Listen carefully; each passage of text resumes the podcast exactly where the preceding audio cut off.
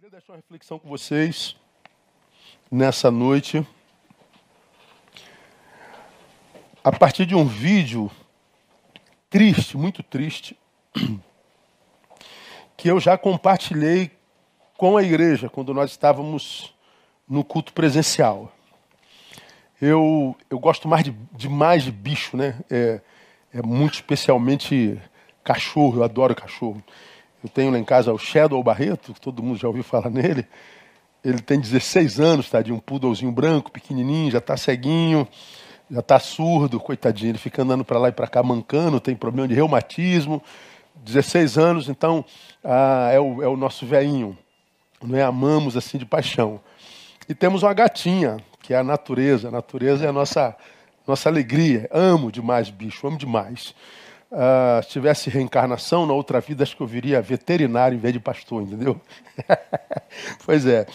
Então, esse vídeo que eu vou mostrar para vocês, e você que é membro da igreja vai se lembrar dele porque ele é inesquecível, é um vídeo muito triste, muito triste, porque mostra a realidade é, vivida por, por um animal que me chocou tanto que me produziu assim muitas reflexões que eu acho que são bastante interessantes para um tempo como esse que a gente está vivendo. Presta atenção nesse vídeo aí, é bom que você veja para você entender o que eu vou ministrar para você. Vamos ver se passa aí. É isso. Triste, né? Eu que, eu que tenho cachorro, amo cachorro, misericórdia. Agora, esses dias, um outro cachorro desse foi comido por um jacaré lá no, no Maranhão rodou aí as redes no.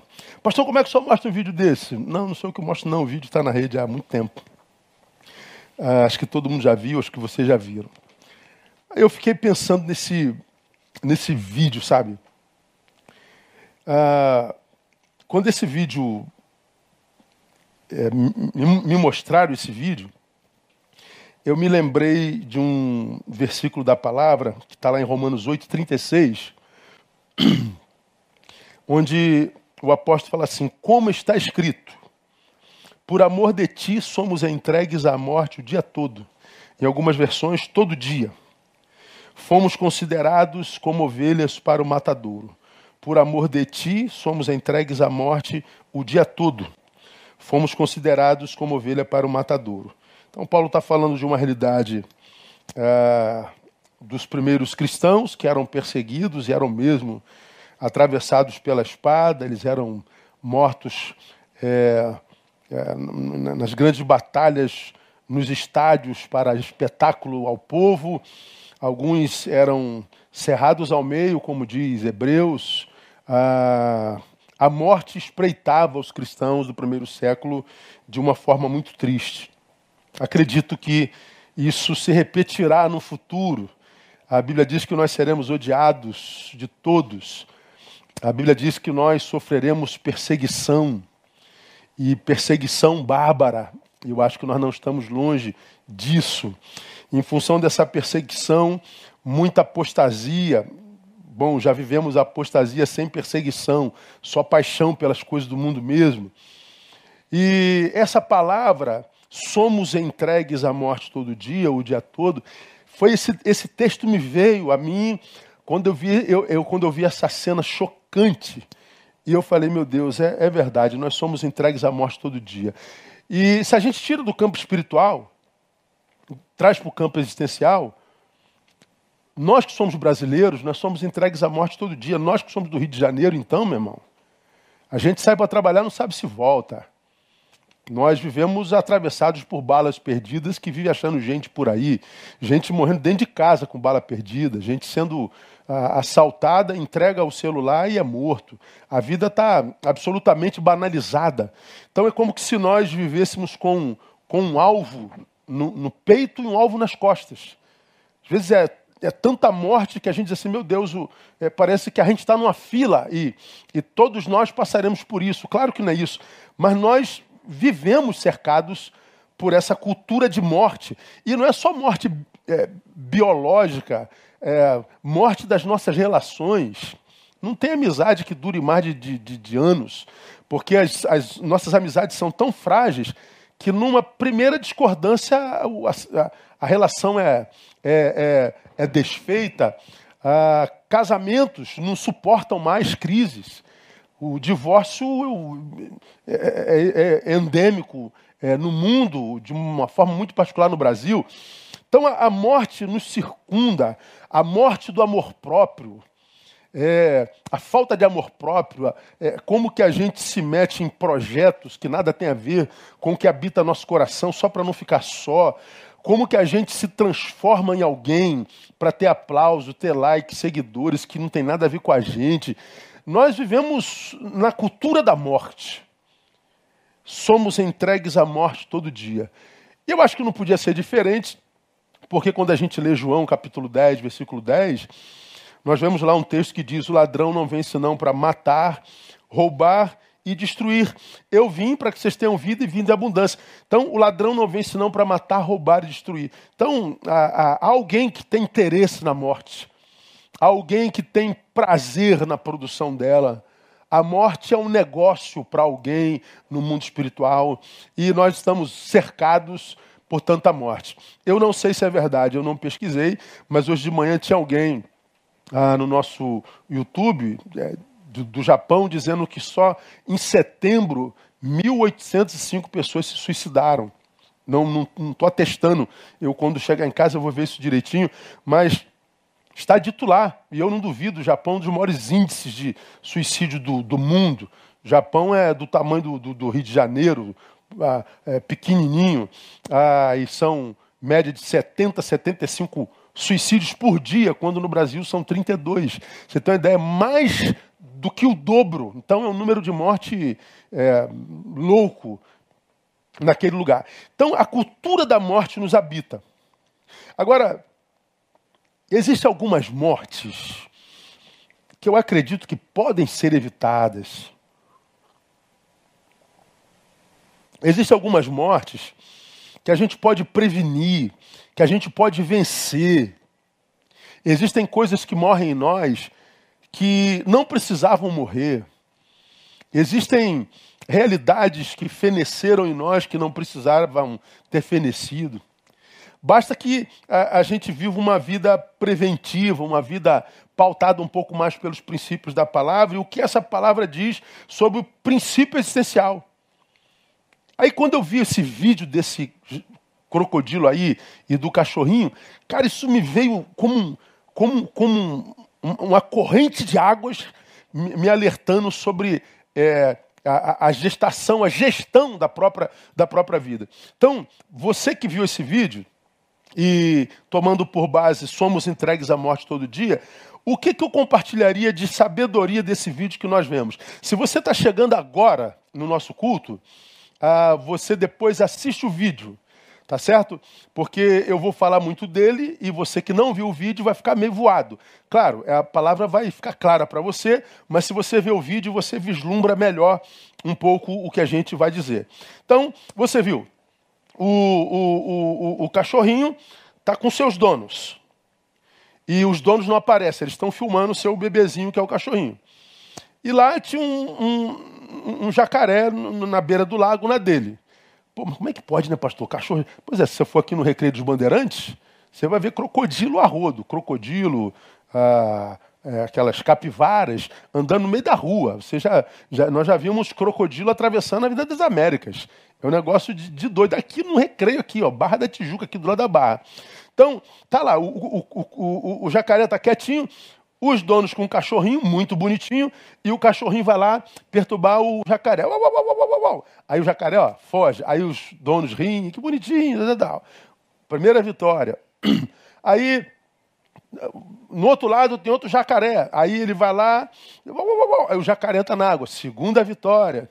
E todo mundo rindo, que bonitinho e tal. Aí no terceiro, lá embaixo, ele vai lá, aí o crocodilo pega ele na boca, o leva para dentro d'água e o devora derrota. Que lições a gente tira aqui, irmão? Primeira lição para a nossa vida. Nossas eventuais vitórias sobre o inimigo não são garantia de vitória perene sobre ele. Vou repetir devagarinho. Nossas eventuais vitórias sobre o inimigo não são garantia de vitória perene sobre ele. O cachorrinho venceu uma vez. Venceu duas vezes. Parecia que a cultura da vitória perene estava decretada. Fugiu uma vez, fugiu duas vezes, a fugir sempre. A vitória é minha. Só faltava dizer pelo sangue de Jesus. Pois é, só que a vitória que a gente tem sobre o inimigo hoje, amanhã, depois, não são autenticação de que a gente vai vencer para sempre, não. Não há garantia nenhuma. Na terceira vez ele foi devorado. Ou seja, não se iludam com a sensação que é produzida em nós pelas vitórias que a gente tem na vida. Vencer é muito bom. Irmão, a gente não nasceu para perder. Vem cá, Romão. Zero em um. Zero em um. Dois. Como é que, como é que, nem lembro mais como é que brincadíssimo, né? Não, vamos lá. Para o ímpar. Ímpar. Ó, ganhei. Quatro. Você pediu par? Então, tu que ganhou. Então, aí a gente perde no, no par ou ímpar. Dá raiva, irmão. Zero e um, perdi. Dá raiva, irmão. Ninguém gosta de perder. Aí, o cara produziu assim: o importante é competir. Quem produziu essa frase tirou segundo lugar, irmão. Porque o campeão não quer competir, não, ele quer ganhar. A gente quer ganhar. A gente não gosta de perder 0 em 1. Um. A gente não gosta de perder para o ímpar. A gente não gosta de ver nosso time perdendo. A gente não... Nós não nascemos para perder. Nós não sabemos perder. Então, quando a gente ganha, vem uma sensação de vitória. E essa sensação de vitória é, é, é, é quase viciante. E tem gente que tem esse espírito competitivo. E por que, que tem esse Pastor, eu estou em competição o tempo todo. Por que, que tem essa necessidade de competição? Porque a sensação de vitória ela é, é muito saborosa e ela, ela, ela vicia.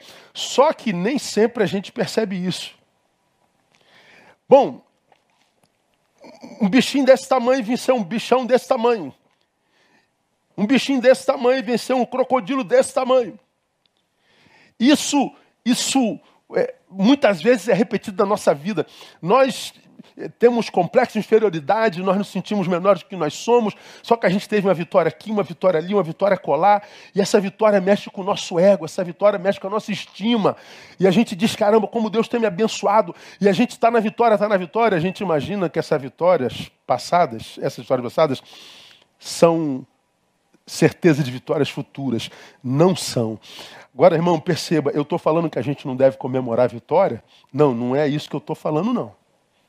Eu acho que a gente tem que comemorar cada, cada, cada, cada vitória. Cada vitória deve ser seguida de celebração.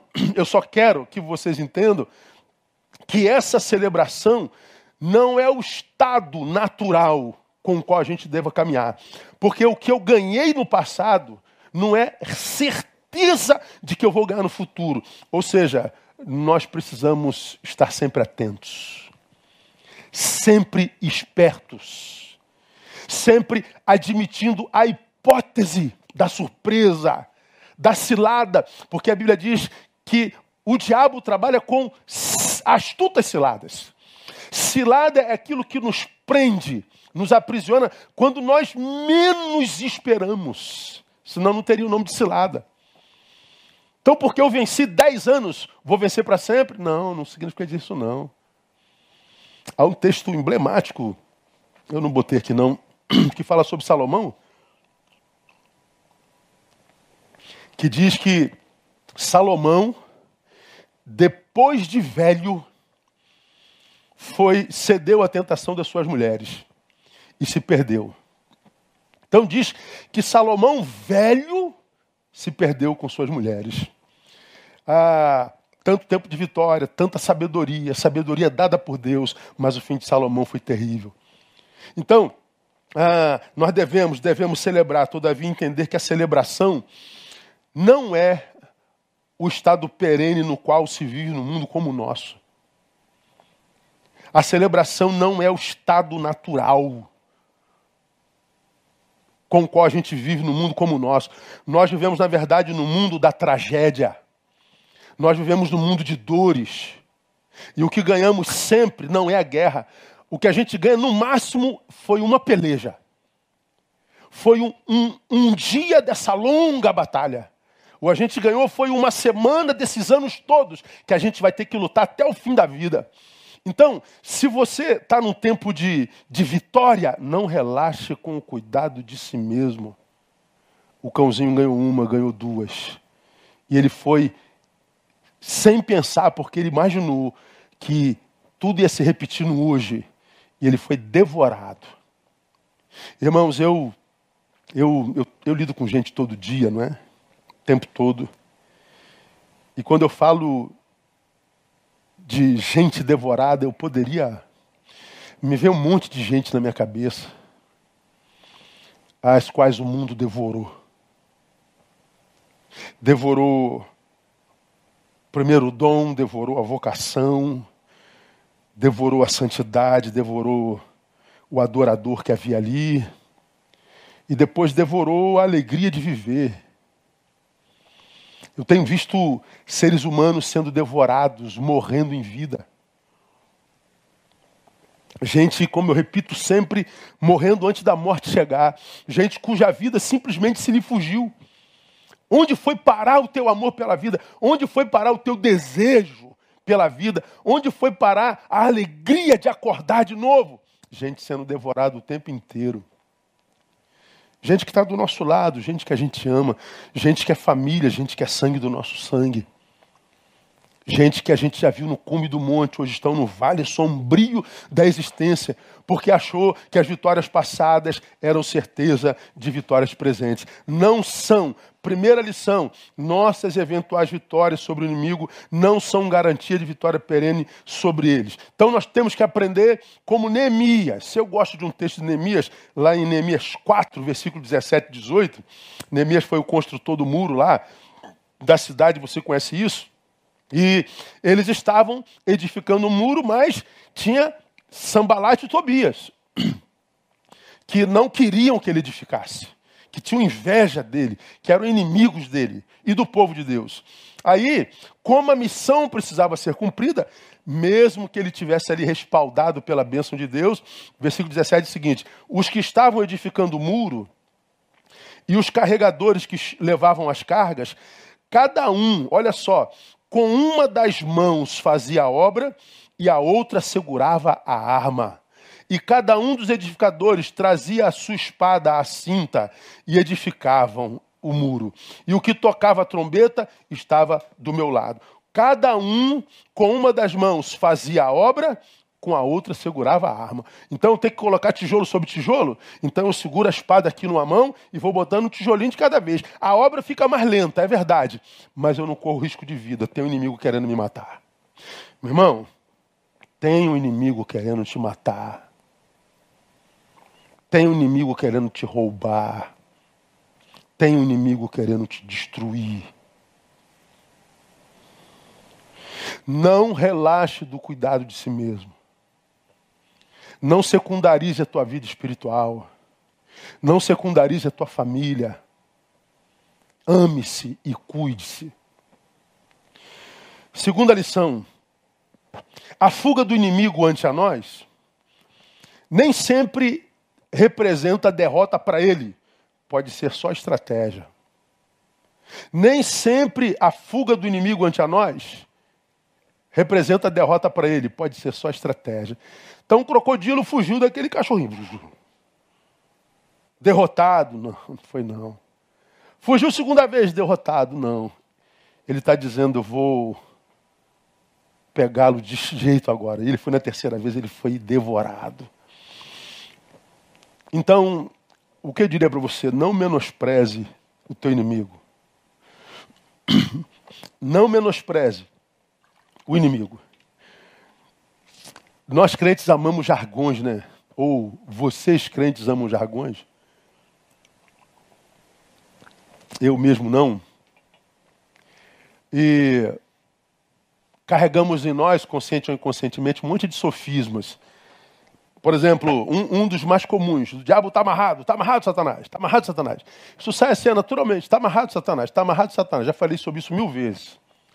Bom, eu costumo dizer o seguinte: das duas, uma, ou a gente não sabe dar nó, ou o diabo é especialista em desatar nó. Porque ele nunca esteve tão solto. Ele nunca matou tanto como agora. Só no Brasil são 65 mil homicídios por ano.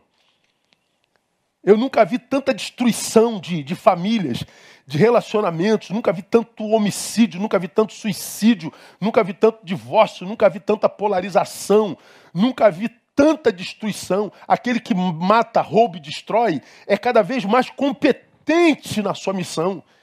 Só não vê quem não quer estar diante dos nossos olhos. Então não dá para menosprezar o diabo, não dá para brincar com ele. É comum numa batalha a gente aprende isso no exército, né? fazer o inimigo se sentir maior do que o que de fato é. Então, você quer vencer o seu inimigo? Faça-o sentir-se maior do que o que ele é. Eu falei sobre isso de manhã. O diabo, hoje, ele trabalha exatamente assim.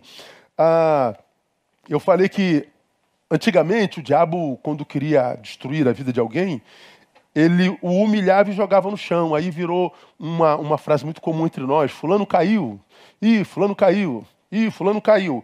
Caiu significa dizer, o diabo derrubou, jogou no chão. Hoje o diabo não joga ninguém no chão. Hoje ele joga para o alto. Ele te ensoberbece. Ele te faz parecer melhor do que o que de fato é. Ele faz com que você tenha uma, uma, uma ideia de si mesmo muito maior do que a realidade. Ele faz com que você imagine que seguidores são admiradores. Ele faz com que os que te aplaudem, faz com que você pense que os que te aplaudam, te aplaudem, concordam com você. Ele faz você pensar que o que você produz numa rede é vida real. Ele te joga para o alto. Ele faz você cair para cima. E hoje a gente não cai pela humilhação, a gente cai pela soberba a gente cai pela autoexaltação, a gente cai buscando glória para nós mesmos, a gente cai praticando narcisismo, promovendo a própria imagem o tempo inteiro, e a gente não sabe que Deus não divide a sua glória com o outro, nem com a gente. Quando a glória que eu busco é minha, eu estou caído. Quando a glória que eu busco é da minha imagem, eu estou competindo com Deus, porque quando olham para mim, deviam ver a Ele, não a mim mesmo. Só que não adianta mais pregar isso hoje, porque isso não entra mais no coração de vocês. Isso é ultrapassado. Eu estou ultrapassado com a minha mensagem. Mas para mim não deixa de ser verdade. Porque eu nunca vi um tempo onde se busca glória própria como essa. Uma vez me perguntaram, e se eu não me engano eu já falei sobre isso, pastor, o senhor acredita que está vindo um avivamento de Deus aí sobre essa geração? Estava sentado numa mesa no conselho de pastores. Eu falei, não, não acredito não. Como assim? O senhor não tem fé? Não, fé eu tenho. Mas vocês me perguntaram se eu acredito. Eu falei, não, não acredito. Por quê? Porque eu não acredito que Deus derramaria do seu espírito sobre uma geração tão exibicionista. Uma geração que, cuja glória que busca é a sua própria. É uma geração que adora o si mesmo, que devia ser negado. Então, quando a gente desaparecer, o avivamento vem. Quando eu não precisar mais do aplauso. Quando eu não precisar mais de ter um milhão de seguidores. Quando eu não precisar receber like, eu acredito que a glória venha. Agora, enquanto a gente aparece tanto, eu acho que o que o vigora é Deus não divide a sua glória com o outro. É dura a palavra, eu sei que é. É desesperançosa. Talvez pareça, mas ela para mim continua sendo realidade. Então, numa batalha, o inimigo costuma fazer com que nós nos sintamos melhor. Bom, a fuga do crocodilo não era covardia. A fuga do crocodilo não era medo do inimigo. A fuga do, do crocodilo era estratégica.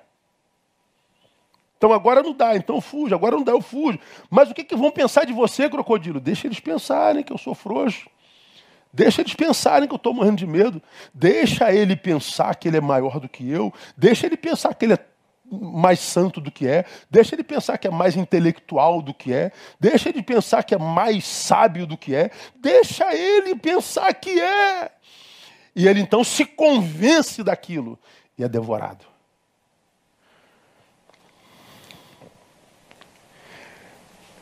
A fuga do crocodilo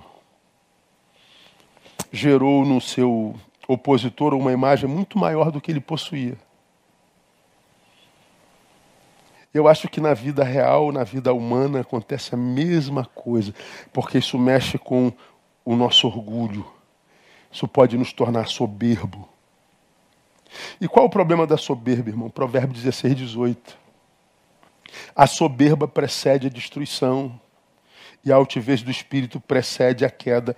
Lembrando que a destruição hoje nem sempre é ser jogado no chão, é ser jogado para cima. E a queda não é para baixo, é para cima. E a gente vê muita gente lá em cima, longe de Deus. Muita gente lá em cima com Deus na boca, mas não no coração. Muita gente lá em cima pregando uma coisa que não vive, caído. Então guarda no seu coração, meu irmão, não se ensoberbeça jamais. E entenda a segunda lição: a fuga do inimigo ante a nós nem sempre é sinônimo de derrota, pode ser só estratégia. Terceira lição: nunca entre numa luta, numa batalha, se ela pode ser evitada. Nunca, nunca, nunca, nunca entre numa batalha se ela pode ser evitada. Dá para evitar essa luta? Dá, então não lute. O crocodilo não estava lá quietinho? Deixa ele quietinho lá. Teu inimigo não está aí? Deixa ele quietinho lá. Ah, mas ele é uma ameaça possível. Deixa ele quietinho lá. Se essa luta é inevitável, dá para não lutar hoje? Então não luta hoje. Luta quando foi inevitável. Muitas das lutas, irmãos, que nós travamos na vida podem ser evitadas.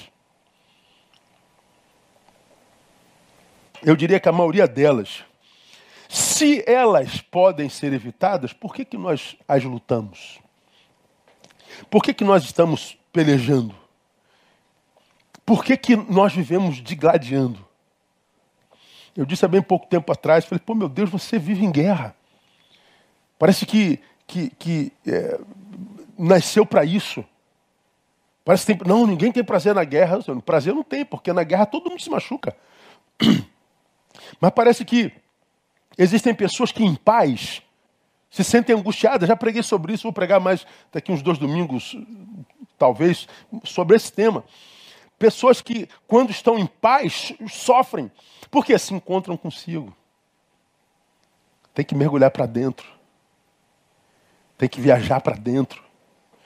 Tem que estar no lugar onde de fato se precisa trabalhar então, pessoas que estão em guerra, é problema aqui, problema ali, problema aqui, onde passa. Gente que passa por 200 igrejas, nas 200 igrejas acha um problema. Por onde passa no trabalho, arruma problemas. Vai jogar futebol, briga no futebol. Gente que está em litígio com a vida, em litígio com o mundo, achando que o problema é o mundo. Não, é gente que não pode ter paz. Que vive travando guerra porque está fugindo de si mesmo. Bom, se existem guerras que a gente pode travar, por que, que a gente trava? Eu digo para você, autoafirmação. Vou contar uma história para vocês. Eu, eu para quem não sabe, eu tenho uma, tenho uma Harley Davidson, uma Fat Boy, 1.900 cilindradas. É, uma baita de uma moto. Aí, alguns dias atrás, não poucos, a gente Estava parado no sinal. Aí a gente para com esse motão no sinal, aí para aquelas motinhas do lado, né? Entregadores e tal. E os motociclistas ficam acelerando, né? Como vai abrir o sinal, né? Oh, todo mundo quer ir na frente e tal. Aí eu fico vendo essas motinhas acelerando, 125 cilindradas, 200 cilindradas. A minha tem 1900. Aí, acelerando, aí tu vê que eles estão do lado da moto grande, pô, vou tirar onda com esse coroa aí pô, acelera igual um. Meu Deus do céu, chega a ser cômico. Mas teve um dia desse, rapaz, que eles acelerando, olhando para o outro, eu me vi acelerando com eles. Minha moto quase que empina. Imagina o torque de uma moto de 1900 cilindradas, se bobear, eu decolo, ela vai e eu fico.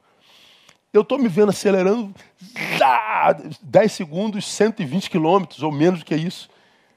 Ninguém atrás de mim, de tão longe que estavam. Aí lá na frente eu falei, o que, é que você está fazendo? Você está retardado? Você é maluco? Você está ficando louco? Você está competindo com, com os meninos, caras? Pô, de velho, você está ficando retardado? Eu falei, meu Deus do céu, por que, que eu estou competindo? A minha moto é melhor do que a deles. É maior do que a deles. Eu não preciso travar essa batalha, nem preciso competir com ninguém. Eu aprendi com essa postura menina, infantil, essa postura egóica que a gente vê reproduzido numa sociedade como a nossa, narcísica, o tempo inteiro. A maioria das nossas batalhas são egóicas, são lutas de ego.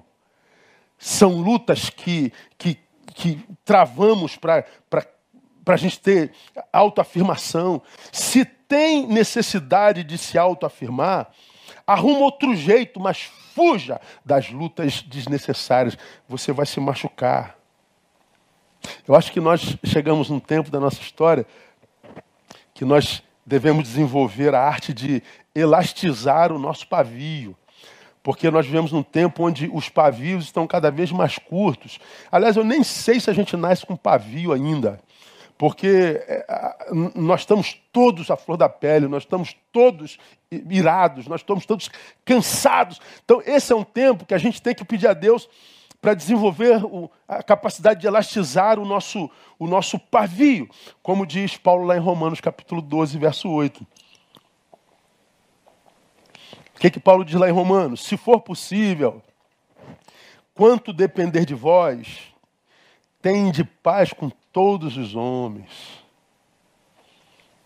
A paz depende de você? Depende, então tenha paz. Pô, pastor, não viu o que, é que ele falou? Pastor, eu vi. E se você não responder? Vai haver paz? Vai, então não responda. Não se autoafirme, não. Deixa teu ego aí no cantinho.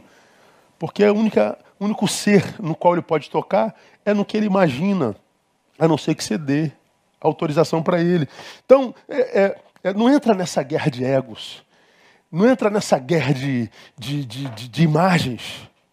Ontem eu estava jantando com alguém, e aí me chega um, um torpedo. Pastor, como é que a gente faz para lidar com uma pessoa que é bipolar. Eu falei, pô, como é que a gente faz para lidar com uma pessoa bipolar? Eu falei, levando o médico. Ela precisa de terapia e tratamento medicamentado. Mas ela não reconhece que ela está que ela tá doente. Eu falei, então você não pode fazer nada, se afaste. Porque quando a pessoa está num 220, produzindo, produzindo, produzindo, agitada, ela não está dentro da sua razão, ela, ela, ela, ela é instintiva. Quando ela volta para o 110 de novo, ela nem lembra que fez lá. Então, se você fala aqui com 110 o que, é que ela fez lá no 220, ela não lembra, ela não reconhece. E se você fala quando ela está no 220, não adianta porque ela não registra. Então, não, não vai dar, vai dar ruim. Então, se afasta um pouquinho até que ela se trate, deixa quem está mais perto cuidar dela tal. Ah, muitas vezes a gente vence a batalha simplesmente se afastando. A gente vence a batalha é, não jogando querosene na fogueira. A gente vence a batalha colocando o nosso ego no lugar. Não é reagindo ao que disseram, ao que fizeram a nós. É dizendo para o nosso ego: não reaja a isso porque você não precisa. Essa é uma batalha, diga para o teu ego que você não precisa travar. E você vai ver que você vai ter paz. Para mim, essa é uma das capacidades mais regularmente perdida na pós-modernidade. As mídias sociais atestam isso, né, cara? É o tempo todo, tempo todo, tempo todo, tempo todo, tempo todo, tempo todo. É mimimi, mimimi, mimimi, mimimi. E toda vez que a gente ouve mimimi, tem um mimizento que vai falar do mimimi e não fala de mimimi. É o tempo todo, é um negócio insano. E não adianta porque o insano não reconhece. Vamos caminhar? Estamos na terceira lição, são cinco. Quarta, não permita que os espectadores da sua vida te convençam de ser alguém que você não é. Não permita que os espectadores da tua vida te convençam de ser alguém que você não é. Ó, o cachorrinho desse tamanho brincando com um crocodilo. E os donos dizendo, ai, que bonitinho, pega ele, olha que lindo. é, o cachorrinho se convenceu pelo sorriso dos donos de que ele era maior do que o que de fato era. Só que quando a tragédia acontece, acontece contigo, não com eles. Quem sente a dor é você, não são eles. Quando teus colegas te convencem que você é Dom Juan, que você pode pegar todas, o casamento que acaba é o teu. Quando o teu sócio te convence de que você pode dar uma voltinha aqui e pagar um dinheiro fácil, é mole? Bom, quem vai preso é você, quem perde tudo é você. Teus amigos te convencem de dar um tapinha num cigarrinho de maconha, depois de uma tirinha de cocaína, porque é onda, você se sente o tal, pois é, o viciado é você, ele vai embora. Traficante não cheira cocaína, ele vende para você.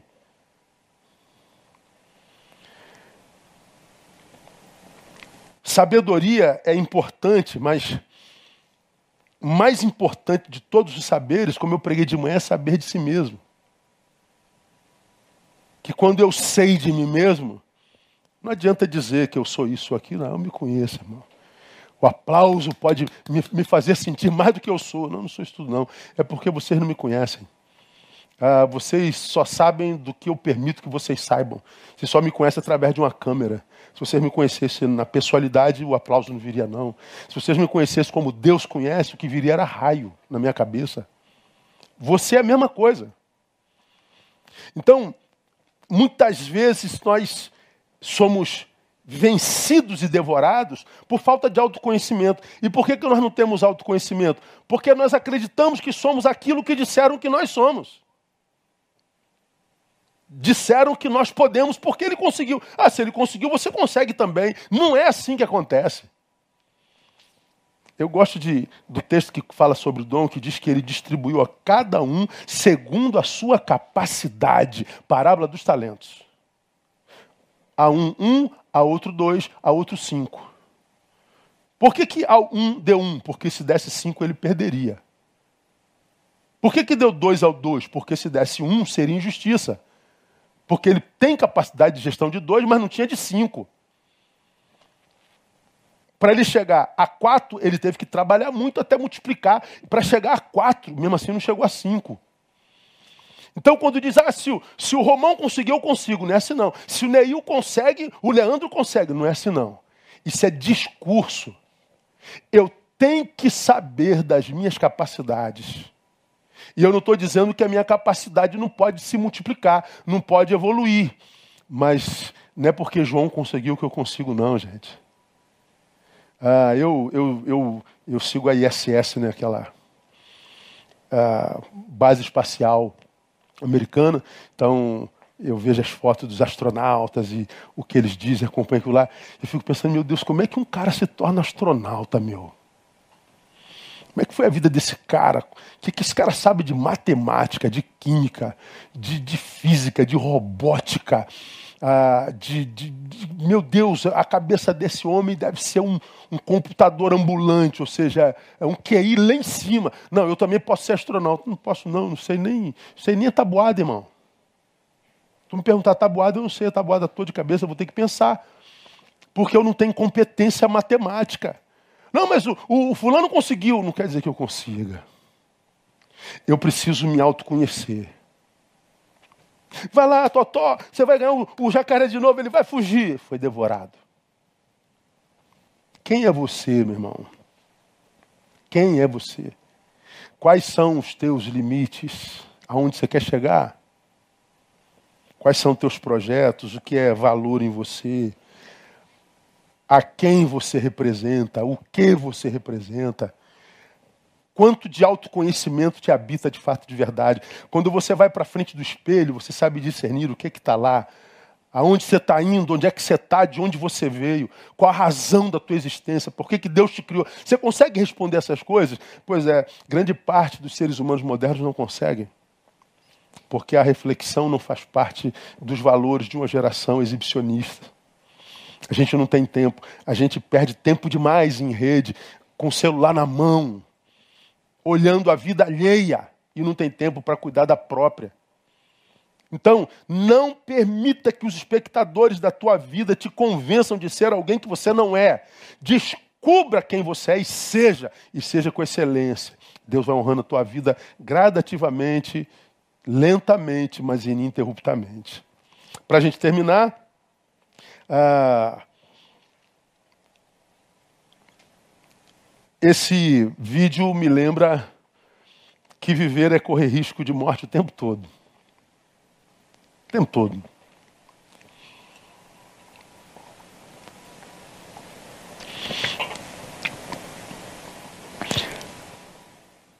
Ainda mais nós que moramos aqui, como eu falei no início desse culto. Eu me lembro que eu estava indo pregar lá na comunidade de, de Mesquita, lá do meu amigo Sil Farney. Eu nem falei isso com o Sil. Aí acabei de pregar na, na igreja do Sil Farney, lá em Mesquita, na Baixada Fluminense. Aí o ex me mandou entrar do lado da igreja. Ah, quando o viaduto estava do lado de cá. Então eu entrei. O ex deve estar mandando para o caminho, tirando daqui. Eu entrei numa comunidade. De noite, eu estava sozinho. Aí o, o, o asfalto acaba. E a luz também. Não tinha iluminação. Eu falei, caraca, onde é que o está me mandando? Falei, pô, eu vou parar e vou voltar. Quando eu parei, saem os caras do mato, todos com fuzil na mão, apontando para mim. Para, para, para, para, para, para. Pô, tô no Rio de Janeiro, irmão. Baixada Fluminense, né? Aí eu tô vendo aqueles fuzis tudo na frente, eu boto a mão para fora, os vidros abertos, boto a mão para fora, ligo a luz aqui rapidinho. Opa, opa, opa, opa, sou pastor. Sou pastor, tô vindo da igreja aqui, tranquilo, pastor. Aí eles, porra, acende, não, aí depois que eu acendi a luz, né? Acende a luz aí. Aí eu acendi a luz. Sou pastor, beleza, estou vindo aqui da igreja, o ex mandou para cá, tranquilo aí. Tal, o cara veio, botou a cara dentro da, do carro, procurando alguma coisa. Tu é pastor? Cadê a tua Bíblia? Pô, minha Bíblia é um iPad. Aí eu falei, minha Bíblia é o iPad. Porra, iPad, pastor? Eu falei, é iPad. Posso pegar aqui para te mostrar? Eu peguei o iPad. Mostrei a Bíblia para ele, mostrei meus sermões, meus esboços tal. Beleza, preguei aqui no Silfar, não estou saindo tal. Aí eu saí. Me deixaram sair, não me assaltaram, não levaram nada. Eu volto para a rua da igreja. Então eu falei, vou voltar por onde eu sei. Era um caminho mais longe. Aí eu fui lá, fiz o retorno. Quando eu paro no sinal para fazer o retorno, aí sai um cara, não sei da onde, com a mão aqui, e eu no carro com o vidro fechado, ó, perdeu, perdeu, perdeu, sai. Aí eu olhando para ele falei assim, brothers, cadê a arma? Se tu me mostrar a arma, tu me leva não. Você vê, eu, eu morro no negócio desse, porque eu, eu reajo. Eu, eu morreria, só Deus que me guarda. Cadê a arma? E o sinal fechado. Os carros voltando, tumulto. Não, não foi entregar não. Cadê? Me mostra a arma que tu leva o carro. O cara não mostrou a arma. O sinal abriu, ó, fui embora. Eu falei, eu fui, sobrevivi dos ladrões ali, e outro quer me assaltar aqui. Eu falei, pô, aí já é demais, irmão. E pela lógica, eu tinha que sair do carro e entregar o carro. É que eu sou maluco. Falei, cadê a arma? Quero ver a arma. E não tinha arma, era dedo. Mas não podia ser uma arma? Podia. Os traficantes não poderiam ter me fuzilado sem perguntar quem eu era? Não acontece sempre? Nós somos entregues à morte todo dia. A gente sai e diz: Eu sou volto se Deus quiser. A gente sai e entrega na mão do Senhor. Viver é com risco de morte o tempo todo. Agora, há um risco pior do que esse. O que, é o risco maior do que a possibilidade da morte, pastor? O risco pior é, por medo da morte, não se arriscar a, vi a viver. Eu sei que eu corro risco de morte todo dia. Mas risco maior é por medo não me arriscar a viver. Como eu digo e repito o tempo todo, é morrer antes da morte chegar. É sepultar meus potenciais. É dizer que eu não consigo. É dizer que não vai dar. Eu não posso me iludir achando que sendo um cachorrinho que eu vou vencer um crocodilo a vida inteira. Não, eu vou ser devorado. Mas eu também não posso deixar de admitir que mesmo sendo um cachorrinho, eu posso ser um cachorrinho com excelência, sem mexer com crocodilos. Eu posso não ser um, um astronauta da NASA, mas eu posso ser um pastor com excelência. Eu posso ser um motorista com excelência. Eu posso ser uma secretária com excelência, posso ser uma dona de casa com excelência, eu posso ser um, um desempregado momentâneo, digno, decente, que corra atrás do meu emprego com decência, é, vivendo a minha vida possível e vivendo para a glória de Deus. O que o texto diz que somos entregues à morte todo dia, e na experiência desse vídeo que eu compartilhei com vocês, sim, é, é, é correr risco sobreviver. Mas nós somos condenados a sobreviver. Para a liberdade Cristo nos libertou. Ele veio para que nós tivéssemos vida e vida com abundância. Nós não temos opção senão viver. Então, deixa o Espírito Santo de Deus ministrar no seu coração nessa noite. Haja o que houver, aconteça o que acontecer, vai para a vida, meu irmão, minha irmã. Viva! Tenha coragem de, de, de, se recompor diante da calamidade que te aconteceu, diante da vida que tentou te devorar, que quem sabe não te matou, mas te amputou na alma. Vai para a vida. Não se prenda ao que foi tirado, é, prenda-se no que restou. Porque se isso estiver na mão de Deus, Ele te ajuda a multiplicar. Viva, evolua, tenta de novo. Vista-se de sabedoria, ame-se e vai. E você vai ver que o Deus da vida, porque a sua palavra diz que Deus não é Deus de mortos. Ele é o Deus da vida porque ele é Deus dos vivos. Você está vivo, você está viva. Então levanta daí e diga para o Senhor: amanhã, não, amanhã não, é tarde demais. Hoje eu vou ressignificar a minha existência e eu vou reconstruir a minha vida. Ah, os inimigos tentaram me devorar, mas não conseguiram. Eu estou viva. Passei pelo vale da sombra da morte, mas passei. Eu, eu fui traído, eu fui traído, eu fui ferido, eu fui machucado, mas eu estou vivo. Eu perdi tudo, não a vida. Então vai para a vida e grava o que eu te mostrei nessa noite, as lições que a gente aprende. Primeiro, nossas eventuais vitórias sobre o inimigo não são garantia de vitória perena sobre ele. Não são. Então não se iluda com a sensação de vitória. Dois, a fuga do inimigo ante a nós nem sempre representa derrota para ele. Pode ser só estratégia Cuidado, não menospreze o inimigo. Número três, nunca entre numa luta se ela pode ser evitada. Não se entregue ao teu ego. Número quatro e penúltimo, não permita que os espectadores da tua vida te convençam de ser alguém que você não é. O devorado é você. E por último, viver é correr risco de morte o tempo todo. O pior risco, porém, é por medo da morte não se arriscar a viver. Que Deus te abençoe com vida, vida abundante. Como eu digo sempre, não é abundância de coisas na vida, abundância de vida independente das coisas. Que o Deus da vida te dê vida abundante no nome de Jesus. Amém? Vamos louvar ao Senhor, vamos terminar adorando junto com o Romão e a banda. Vamos orar e ah, quero agradecer aos irmãos, falei pela manhã. Valentina deve receber alta essa semana, hein? Então vamos ah, contar com isso. Semana que vem eu digo a vocês, continue orando por ela. Vamos orar pelos irmãos ah, da nossa comunidade, pelas obras que começam efetivamente amanhã. Contamos com a sua doação. Contamos que você utilize o que Deus está te dando para a glória de Deus também e faça isso já no nome de Jesus. E não se esqueça, vá para a vida nós estamos, louvado seja o nome do Senhor, condenados a viver. Santa condenação, não é? E viver com abundância, porque é nele que nós existimos, somos e nos movemos. Boa semana a todos. Que Deus a todos abençoe e acompanhe. Vamos orar? Vamos louvar. Pai, muito obrigado. Porque mesmo num videozinho tão traumático a gente aprende tanto. Muito obrigado por nos ensinar, ó Deus, que o bom lutador é aquele que evita a luta a qualquer preço. O bom lutador é aquele que nunca se entrega ao seu ego.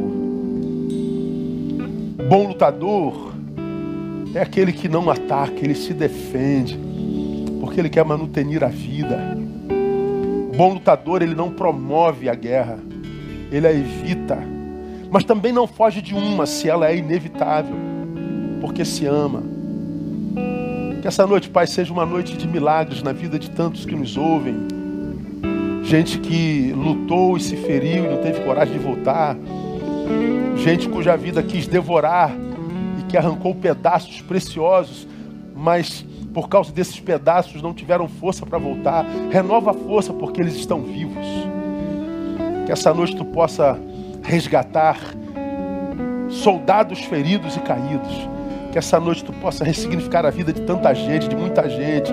Que essa noite Satanás entenda que ele perdeu e que tu estás a restaurar vocações, sonhos, projetos, salvando vidas para a glória do teu nome. Dá-nos, ó Deus, uma semana de bênção na tua presença, que nós sejamos úteis para a glória do teu nome e que o teu nome, através de nós, nessa semana, seja glorificado. Nós oramos pedindo que assim seja e o fazemos confiados nos méritos de Jesus de Nazaré, nosso Senhor. Amém e amém. Deus abençoe vocês. Até terça-feira na live, no meu Instagram, toda terça, toda quinta, às 22 horas. Aguardo você. Até lá, vamos sair, Romano.